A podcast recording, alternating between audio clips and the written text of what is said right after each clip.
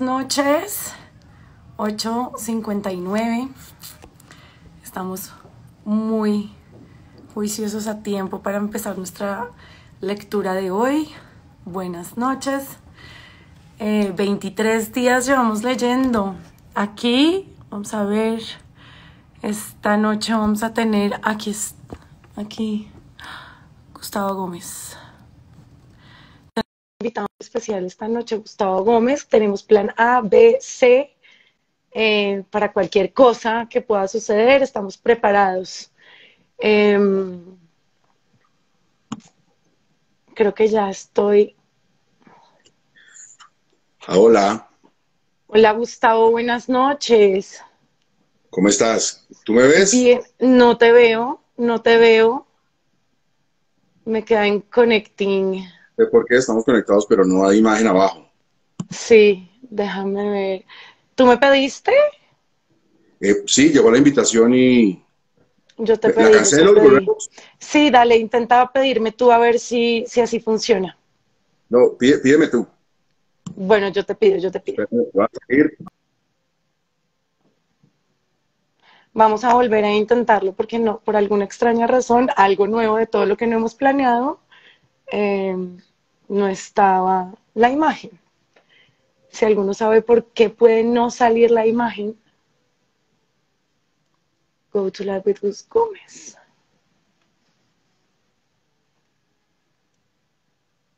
Ok, entonces lo pido yo un segundo.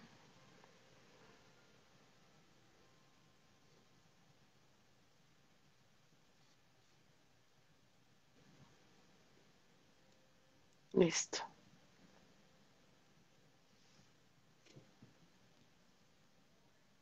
Eh, ah, ahora sí estamos. Lo logramos. Esto Bien. sí es una maravilla. Muy bien, buenas noches, Gustavo. Bienvenido a esta Filbo en Casa, esta lectura en voz alta de Historia Oficial del Amor. Les estaba contando, bueno, a todos, pues Gustavo Gómez, periodista, Mm, pres- presentador eh, que conocemos todos de Caracol Radio, hoy por hoy 6 AM. Eh, Gustavo, nosotros nos gusta conocer y explorar un poquito cómo empieza esa relación y esa amistad con Ricardo Silva para que antes de, comenzar la lectura nos cuentes un poquito cómo, cómo comenzó esa amistad con él.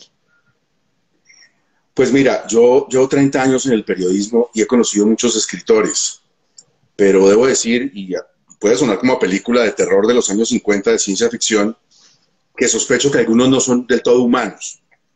Eso no pasa con Ricardo. Ricardo es una excelente persona y una gran pluma. Eso no todos los días se encuentra en el mismo envase, en un envase como el de los perfumes finos muy pequeños. Eh, yo lo conozco hace mucho tiempo, muchísimo tiempo por mi trabajo profesional y cada vez lo admiro más por cómo es de persona y la forma en que escribe. Hace, hace algún tiempo, mi hijo menor, Francisco, escribió e ilustró este libro de cuentos y yo se lo mandé de regalo a, Ricardo. Y Ricardo me devolvió este libro para él con la siguiente dedicatoria. Para Pacho de parte de sus papás y de su amigo Ricardo. Una novela sobre un par de amigos que dan una vuelta a Colombia en bicicleta y sobre querer mucho a alguien. Para el autor de los increíbles cuentos de Pacho, el mejor lector que conozco, con un abrazo que dure toda esta aventura. Porque cuando uno está con Ricardo, siempre todo va a estar bien. Qué lindo, Gustavo, así es, así es. Bueno, pues yo creo que hay que celebrar que no tuvimos ningún problema de, de conexión. Eh, te dejo, te dejo el set preparado para que empieces tu lectura.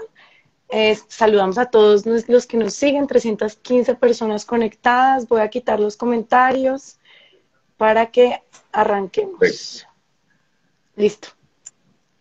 Bueno, yo les agradezco mucho que me acompañen esta noche a emprender la lectura del capítulo. Solo quiero decirles que recuerden que yo soy población vulnerable en medio del COVID, por lo tanto a esta hora de la noche siempre me da reflujo y desde hace 52 años tengo rinitis. Así que espero me disculpen si a veces me enredo o toso o carraspeo durante la lectura. Lunes 27 de marzo de 1967. Nadie le ha dicho nada hoy, nada de nada por fin. Dentro de poco va a acabarse la clase. Solo faltan 10 minutos para que sean las 12 en el reloj y unos llevan el ritmo de su afán con el pie y otros dejan escapar risitas de aquellas. El profesor Melo de Constitucional responde una última pregunta. Dice después, nos vemos el próximo jueves. Pero entonces, justo cuando las sillas han empezado a chirrear en el piso de baldosas y los menos diplomáticos han arrancado a hacer planes para ir a ver en la tarde suba y baja, le pregunta a la pobre Marcela, ¿en qué va lo de su hermano Alfonso? Y ella se ve obligada a contarle en frente del curso que Romero Buch va a presentar una habeas corpus para reclamar la libertad. Y sí, profesor, él sabe que no va a servir de a mucho, pero dice que lo único que lo salva a uno en este país es hacer bulla. Sí, señor, él dijo bulla, y ella se dice a sí misma, tierra, trágame, porque todos los del salón están mirándola. Romero Buch fue apresado al mediodía del viernes 10 de marzo por comunista y revoltoso, como parte del plan contra la subversión que se le metió en la cabeza al despótico de Gerard Restrepo. Puede sí que el señor sea un buen presidente para ciertas cosas, pero sin duda es un pequeño tirano. Y ha sido él que ha estado repitiendo que no se tolerará el legulegismo para amparar el crimen y no va a dejarse intimidar por los castristas, quien desde ese día ha dado la orden de detener elementos sospechosos. Y el tiempo, claro, siempre dispuesto a preservar el orden y a encontrarle los puntos débiles al preocupante partido del exdictador Rojas Pinilla, que cerró el periódico y recuperó el año pasado sus derechos políticos y sube y sube y quiere llegar a Palacio de San Carlos, lo ha apoyado por completo. Total respaldo al presidente en las medidas que adopte contra los focos de subversión, tituló hace apenas 15 días. Y Romero Buch, que se ha escapado de tantas y siempre logra saltar al patio de la vecina cuando vienen las bestias salvajes del Servicio de Inteligencia colombiano, el SIC, esta vez no ha conseguido que lo saquen de la cárcel. Su padre, Romero Aguirre, no va a ayudarle más, pues ya no le habla, ni le quiere hablar, y no solo porque desde siempre le ha dolido tener un hijo comunista, sino porque, sobre todo, por haberle cerrado la puerta de su propia casa para siempre aquella tarde del año pasado. Su esposa, Nidia, que lo ha acompañado en todas las luchas desde los días de la dictadura y ha sido más leal que nunca por estas semanas, ha hablado con todos los políticos habidos y por haber, del periodista García Peña al senador López Miquelsen, para que caigan en cuenta de que Romero Buch no es cualquier persona ni viene de cualquier familia. Su hermanita Marcela, que apenas tiene 19, fue a ese debate inútil en el Senado porque le dijeron que quizá enfrente de ella fingieran compasión y vergüenza. Pero no, Romero Buch sigue en la cárcel y está empezando a pesarle los días. Hoy no es un día como los demás. Hoy Nidia tiene cita con no sé qué ministro para pedirle que dejen en libertad a su marido. Y entonces le ha correspondido a Marcela llevarle el almuerzo al perseguido. Romero Buch y le ha pedido a su verdadera hermana, a Mirenchu, que la conoce de memoria desde los cinco y que es la única persona que ha repetido con ella la novicia rebelde que la acompaña a prisión. Salen de la Pontificia Universidad Javeriana. Help, I need somebody. Canta García, como si las estuviera vigilando. Toman un trolebús por la avenida Caracas hacia la casa de la familia Romero Buj. Recogen las refractarias con el almuerzo de hoy pollo a la española y tortilla y un pocillito de arroz de paella. Almuerzan ellas de afán. Prometen solemnemente a la madre, a la prudente doña Aurora, que tendrán todo el cuidado del mundo. Prometen nerviosamente a las dos hermanas mayores, a Carmen y a Mercedes, que no se quedarán en los pasillos de la cárcel hablando con extraños. Se despiden. Adiós, mamá. Hasta luego, doña Aurora van a la Caracas en busca del bus de regreso. Viajan de la calle 23 a la calle 11 en menos de 10 minutos. Suben por la empinada vía de piedra en la Candelaria, de la carrera 14 a la tercera, con la mirada puesta en el monasterio ese, donde queda el DAS. Da un poquito de miedo esta fachada. ¿Quién sabe por qué? Si solamente es un edificio plagado de columnas y de arcos y de ventanitas, pero da miedo. Se ve que en los 50 años que lleva en pie han pasado muchas bombas, muchos soldados y muchos presos.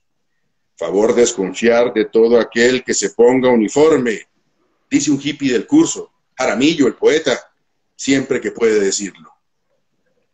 La entrada está encharcada, porque desde el viernes ha llovido sin clemencia, pero las dos amigas entran. Al primer vigilante, que revisa la hora en su reloj, le responden, venimos a ver a Alfonso Romero Bug, venimos a traerle el almuerzo. Al segundo que les pone el pecho como diciéndoles, yo soy la autoridad, le abren las refractarias para que él mismo revise si hay algo raro entre la comida. Al tercero, que tiene los brazos en jarra, le dan las gracias, porque les pregunta al segundo y al primero, ¿cómo se les ocurre molestar a dos señoritas? Al cuarto, que resulta ser un oficial de buenas maneras, le devuelven el amable saludo por las escaleras de madera que van a dar al tercer piso. Crack, crack, crack. Al quinto, que le señala una puerta entreabierta, simplemente le sonríe. Y recorren el pasillo como una pasarela llena de eco. Tum, tum, tum. Vestidas con un par de sacos de lana pesados y un par de jeans. Esta es la celda de su hermano Alfonso, sí, no es un calabozo pegajoso y encharcado y nebuloso, sino una habitación de unos 50 metros cuadrados. Su techo es de yeso y ha sido pintado de blanco y por una de esas ventanitas les entra la luz aguada, pero suficiente en estos días. Hay dos filas de cinco catres, todos con sábanas blancas de cuartel y cobijas motosas de color café, como si no fuera una cárcel, como si más, más bien fuera un internado para niños indisciplinados. Junto a cada cama se ven pilas de libros y primeras planas de periódicos liberales. Cada uno de ellos, desde el líder comunista Gilberto Vieira hasta el agitador maoísta Alfonso Romero Buch, anda en lo suyo, quejándose de los titulares oficialistas del tiempo, jugando damas chinas, leyendo la autobiografía de Malcolm X, y sin embargo, apenas las oyen entrar a ellas, el señor Vieira grita, Alfo, Alfo es su hermanita, y Romero Bug se levanta de la silla donde ha estado escuchando ese radiecito rojo que es una de las pocas cosas que le han dejado entrar. Cruza la habitación con los brazos abiertos hasta que le da un abrazo a Marcela y la levanta un poquito del suelo porque la emoción de verla lo derrota. Y nunca un hermano mayor quiso tanto a una hermana. Hola, Marce. Luego saluda a Mirenchu. Dale mis saludos al valiente de tu papá, le dice a la amiga, que le dice apenas sí, señor y entonces pregunta entre dientes, ¿qué se ha sabido de nuevo de lo suyo? Tita Garcés, nuestra compañera de clase, estuvo averiguando con el tío ministro, con la mamá senadora y con no sé quién, le responde Marcela, pero todos le dijeron que te van a tener acá hasta que pase la amenaza. Dicen que eres el más peligroso porque por ser el abogado de los sindicatos, tú puedes paralizar el país. Romero Bug tiene el ceño fruncido pero ahora respira hondo y sonríe con cierta resignación. ¿Qué le vamos a hacer? Ni modos. Será tener un poco más de paciencia entonces. Será esperar un poco más a que la estrategia que ha pensado con Nidia, que ella es incansable, les funcione. Sí, él tiene claro, porque así es, que va a morir joven y va a dejarlos a todos reivindicando su martirio, pero no la edad de Cristo, no a sus 33. Así que con todo el tiempo del mundo y el sol de la tarde iluminándolos como a tres actores, con sus pantuflas mullidas y su saco de, lana abotonado, mejor les muestra todo lo que tiene en su lugar. Su cama extendida, desarreglada, porque acaba de echarme la siesta que se echa uno en Cartagena. Su blog de hojas en el que está escribiendo una parte de su libro, su torrecita hecha de la Constitución de Colombia, el clérigo malvado, papá Goriot, psicología del pensamiento y Nana. Sonríe, está feliz de tenerlas allí. Quiere que las dos se vayan pensando que tal como les dice, no ha perdido ni el humor ni la ilusión. Habla de las noticias que deja escapar el tiempo. Sí, está feliz de que el valiente de Garrison le haya probado al baboso de Warren que sí hubo una conspiración para matar a Kennedy por haberse acercado a Cuba Está pendiente de que capturen a los malparidos asesinos del niño Fernández Madrid, está fascinado por la captura de ese bandolero sanguinario al que llaman el Apache. También habla de política. Al ministro Pastrana Borrero hace lo que el enano le diga con tal de que lo apoye para la presidencia en el 70. Este señor está peor que Rojas Pinilla. Esto siempre ha sido una dictadura.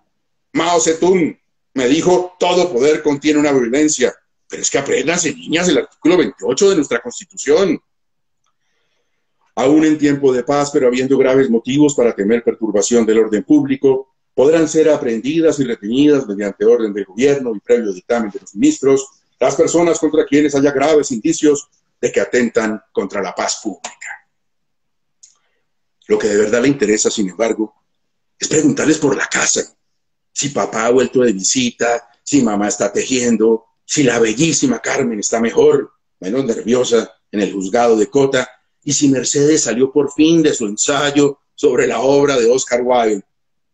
¿Qué están haciendo Sebastián y Diego? ¿Qué programa de televisión aparte del de Alfred Hitchcock están viendo por las noches? Ah, niñas, y sobre todas las cosas del mundo y de la vida, ¿cómo les fue de Semana Santa?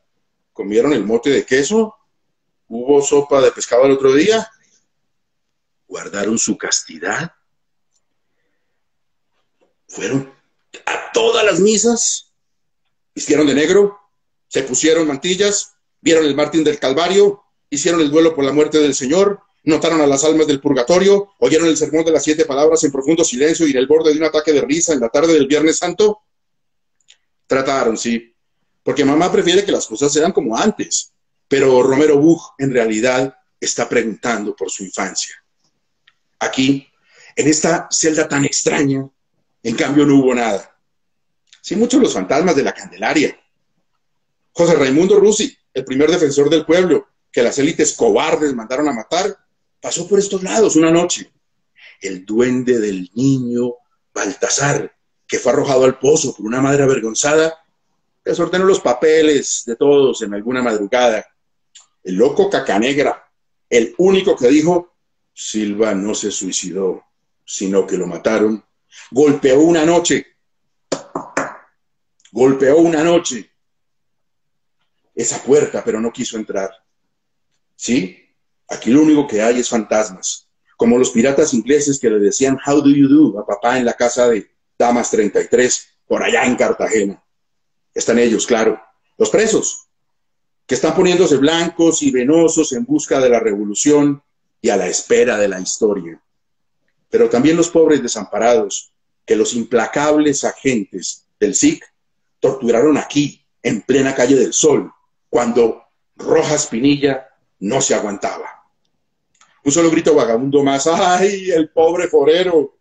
que molieron a palos y escupieron y quemaron con cigarrillos hasta que les dijo el primer nombre que le vino a la cabeza. ¡Ay, Romero Buch!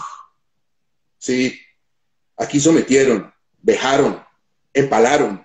En las noches cuando todos están en silencio, por fin en esta habitación, como niños vigilados por adultos en Semana Santa, se oyen gemidos.